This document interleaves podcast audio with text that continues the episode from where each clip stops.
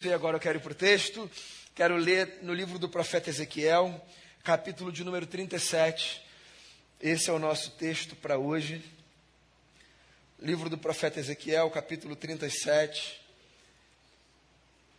Eu leio aqui do verso 1 ao verso 14. Diz assim a palavra do Senhor: A mão do Senhor estava sobre mim e por seu espírito ele me levou a um vale cheio de ossos. Ele me levou de um lado para o outro, e pude ver que era enorme o número de ossos no vale, e que os ossos estavam muito secos. Ele me perguntou: Filho do homem, estes ossos poderão tornar a viver? E eu respondi: Ó soberano Senhor, só tu o sabes.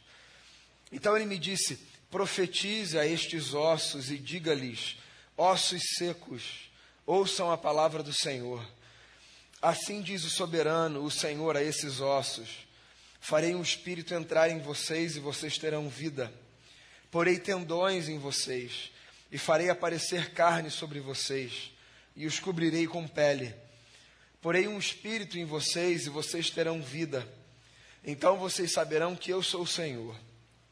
E eu profetizei conforme a ordem recebida enquanto profetizava, houve um barulho, um som de chocalho, e os ossos se juntaram, osso com osso. Olhei e os ossos foram cobertos de tendões e de carne, depois de pele, mas não havia espírito neles. A seguir ele me disse: Profetize ao espírito, profetize, filho do homem, e diga-lhe: Assim diz o soberano, o Senhor: Venha desde os quatro ventos ao espírito e sopre dentro desses mortos para que vivam. Profetizei conforme a ordem recebida, e o Espírito entrou neles. Eles receberam vida e se puseram em pé. Era um exército enorme. Então ele me disse: Filho do homem, estes ossos são toda a nação de Israel. Eles dizem: Nossos ossos se secaram e nossa esperança desvaneceu-se. Fomos exterminados. Por isso profetize e diga-lhes: Assim diz o soberano, o Senhor: Ó meu povo, Vou abrir os seus túmulos e fazê-los sair. Trarei vocês de volta à terra de Israel.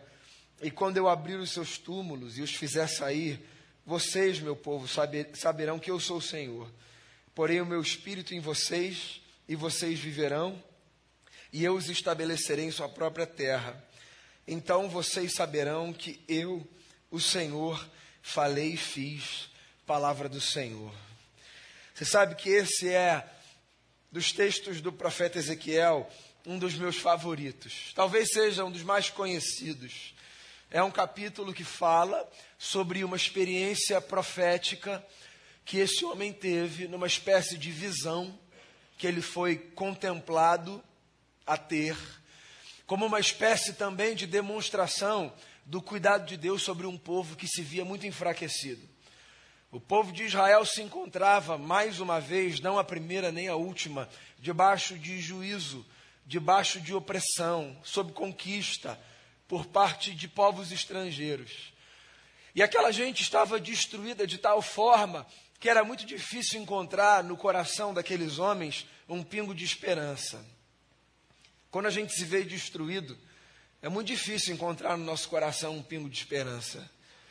Engraçado como algumas coisas que a gente cultiva no tempo da bonança são difíceis de serem cultivadas na hora da adversidade.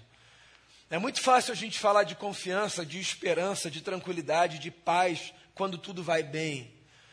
Mas e quando a nossa vida é como um vale de ossos secos? E quando as perspectivas não são as melhores? E quando o cenário não parece ser a nosso favor, mas é contra nós? E quando tudo que a gente consegue enxergar é a nossa angústia, e quando parece que a nossa vida é quase como aquela experiência de descer no dia da mó neblina na Serra de Petrópolis, que você não consegue ver um palmo na sua frente, ainda assim você precisa descer, porque o que você tem que fazer está lá embaixo. Você só vai na confiança dizendo: Senhor, não estou vendo nada, mas eu vou. Porque há fases na vida que são assim, certo? E nessas horas, o que, que a gente faz? Para onde a gente olha? Como a gente avança? Pois o povo de Israel estava nesse cenário, dessa angústia, desse caos. E esse profeta chamado Ezequiel foi chamado por Deus por uma conversa. Deus conversava com os profetas. Os profetas eram essa gente que às vezes recebia um recado de Deus, ouvindo alguma coisa, vendo alguma coisa. E era uma gente que tinha como tarefa discernir o que via e o que ouvia, de modo a devolver esperança para o coração daquela gente que sofria. E Deus chama então esse profeta para uma conversa, coloca esse homem diante de um vale de ossos secos e faz a ele uma pergunta, que é: o que, que você vê? E ele responde dizendo: Eu vejo um vale de ossos secos. O profeta do óbvio. E nada contra o Ezequiel. Mas às vezes tudo que a gente consegue descrever é aquilo que a gente vê. Sobretudo se a gente está num cenário de desesperança. A gente olha para o que está posto e a gente descreve o que está posto.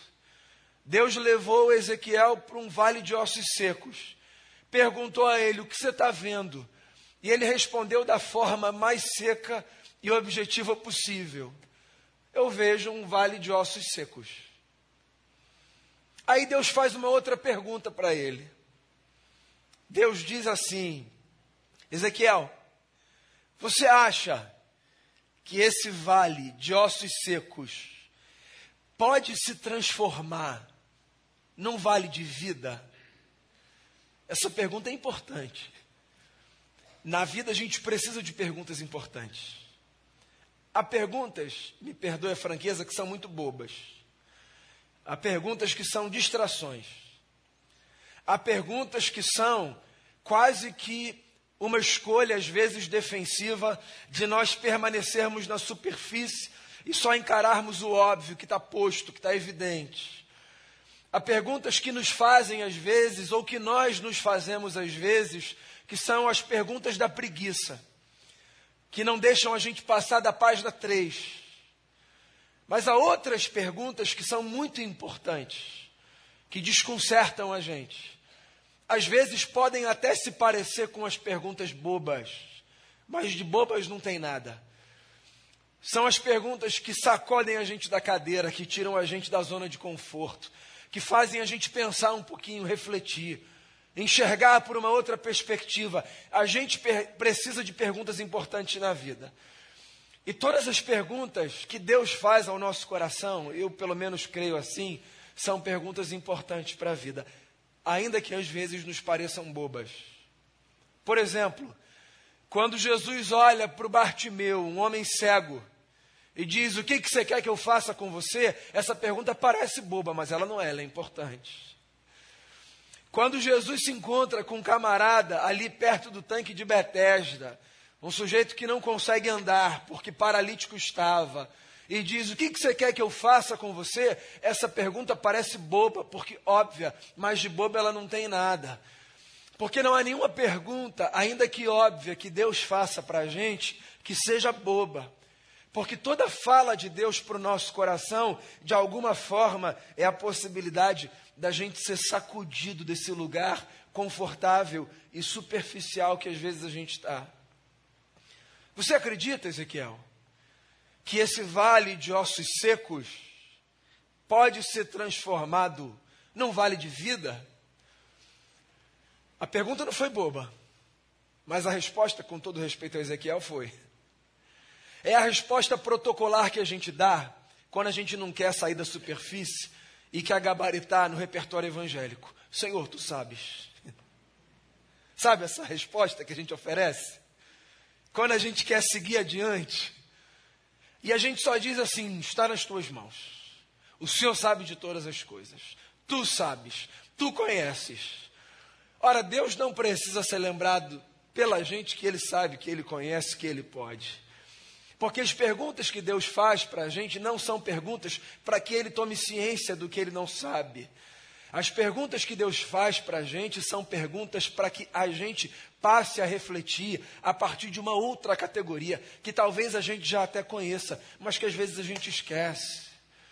E a gente precisa sair nas conversas com Deus dessas respostas protocolares, porque elas sempre vão manter a gente na superfície.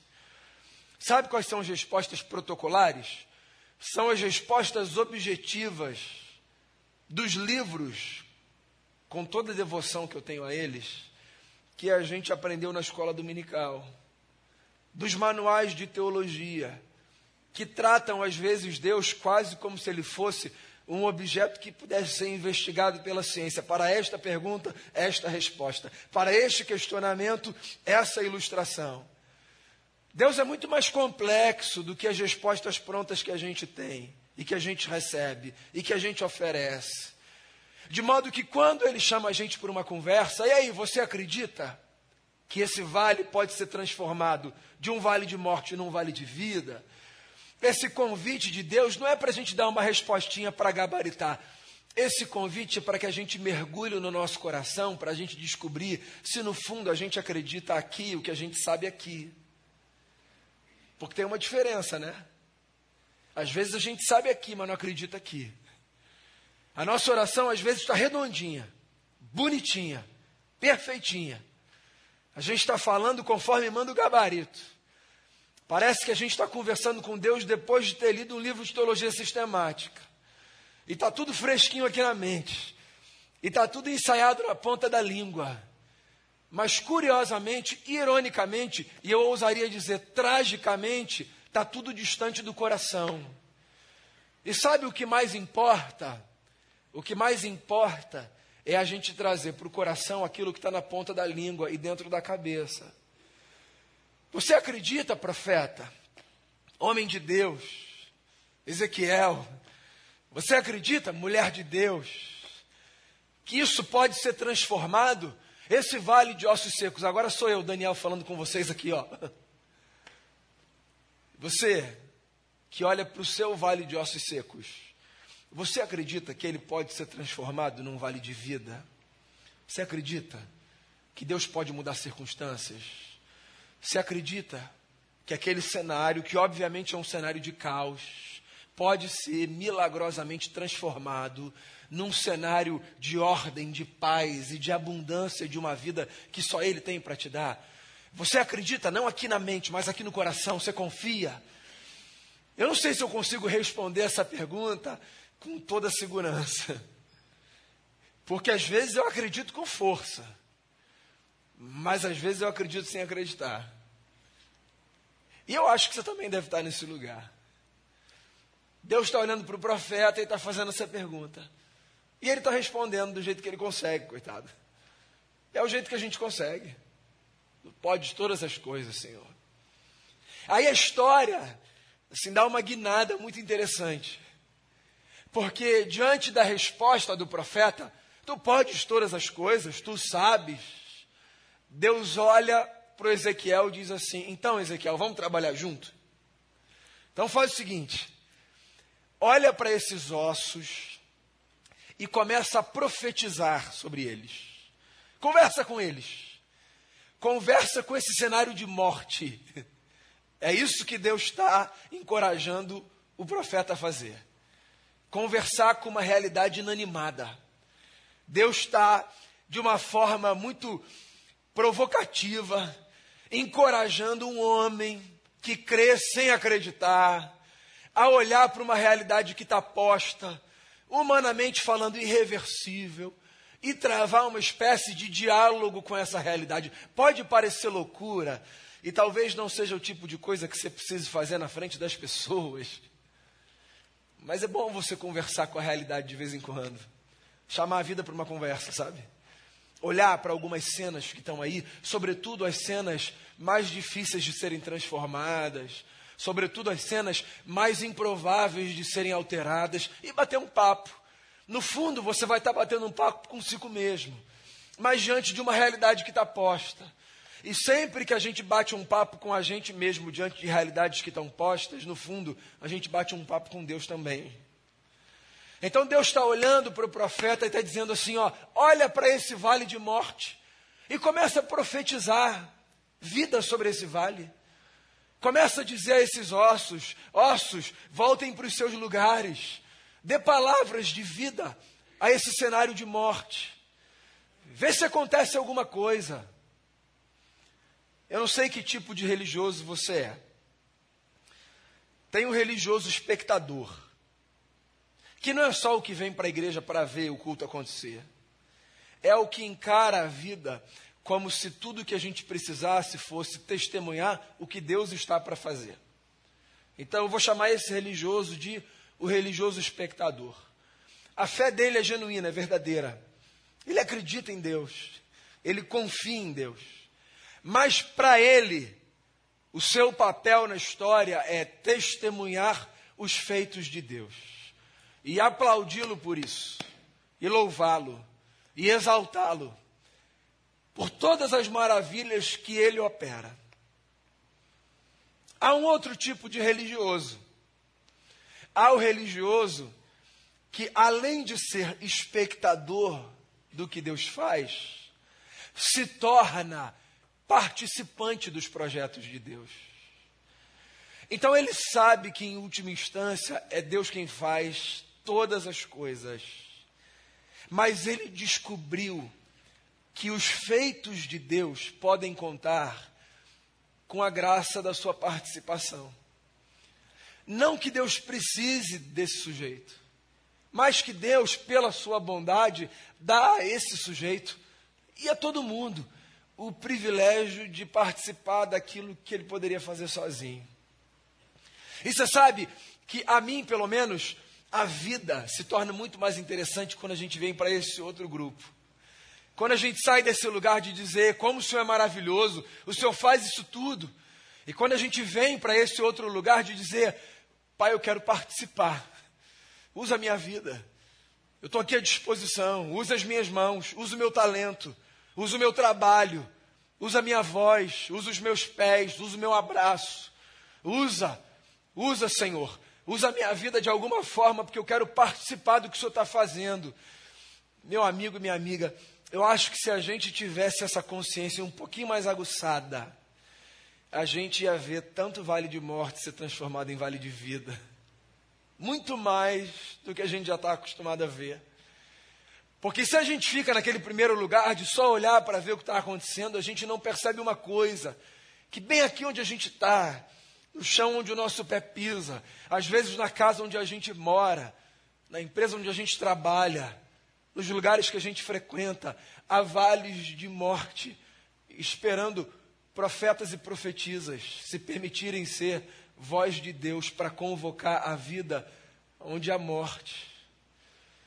E Deus está olhando para o profeta e está dizendo: Você acredita? Então participa. E é interessante, porque ele resolve participar. E ele começa a fazer exatamente o que Deus diz ele para fazer ele começa a dar ordem aos ossos. E ele vê um milagre acontecer. Ele vê, basicamente, aquele vale de morte ser transformado num grande exército. Onde antes havia desesperança, aparece esperança.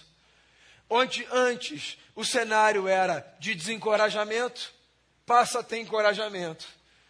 Onde antes não havia perspectiva positiva, tudo que há é a possibilidade de um recomeço. Tudo isso por uma única coisa. Porque um homem que ouve Deus resolveu participar daquilo que ele estava disposto a fazer no meio do seu povo. Sabe o que eu queria nessa noite? Tudo que eu queria nessa noite, e só o que eu queria nessa noite, eu queria chamar você não apenas para fazer parte desse exército que se vê de pé porque alguém se permitiu ser boca de Deus para convocar você à existência. Eu queria nessa noite encorajar você a ser desse tipo de homem, desse tipo de mulher, que empresta a sua voz a Deus para convocar vida nos lugares onde há morte. Eu queria incutir em você esse pensamento, essa ideia. Eu queria sugerir um palpite aqui. E se a gente saísse desse lugar de meros espectadores do que Deus faz e passasse a acreditar que nesse mundo caído, horroroso, tenebroso e assustador, Deus pode se valer da nossa voz para reverter cenários, transformar histórias, resgatar vidas, de modo que onde antes havia desolação e morte, agora passe a haver esperança e vida. E se a gente acreditar que na nossa casa, no nosso trabalho e por onde a gente for, alguém pode ouvir a voz de Deus, porque a gente acreditou que se a gente abrisse a nossa boca, algum milagre poderia acontecer. Eu acho que às vezes a gente subestima demais o que Deus pode fazer através das nossas mãos, dos nossos pés, dos nossos lábios e do nosso coração. Às vezes a gente olha e diz: Ah, Senhor, se Fulano tivesse aqui, sabe? Se aquele grande homem de Deus, se aquela grande mulher de Deus estivesse aqui, que nada. É com gente como a gente que Deus conta. Gente que dá respostas protocolares, tu podes todas as coisas, Senhor. Gente que até acredita que Ele pode fazer, mas que não se empresta para ser boca de Deus, mão de Deus, pés de Deus nesse mundo.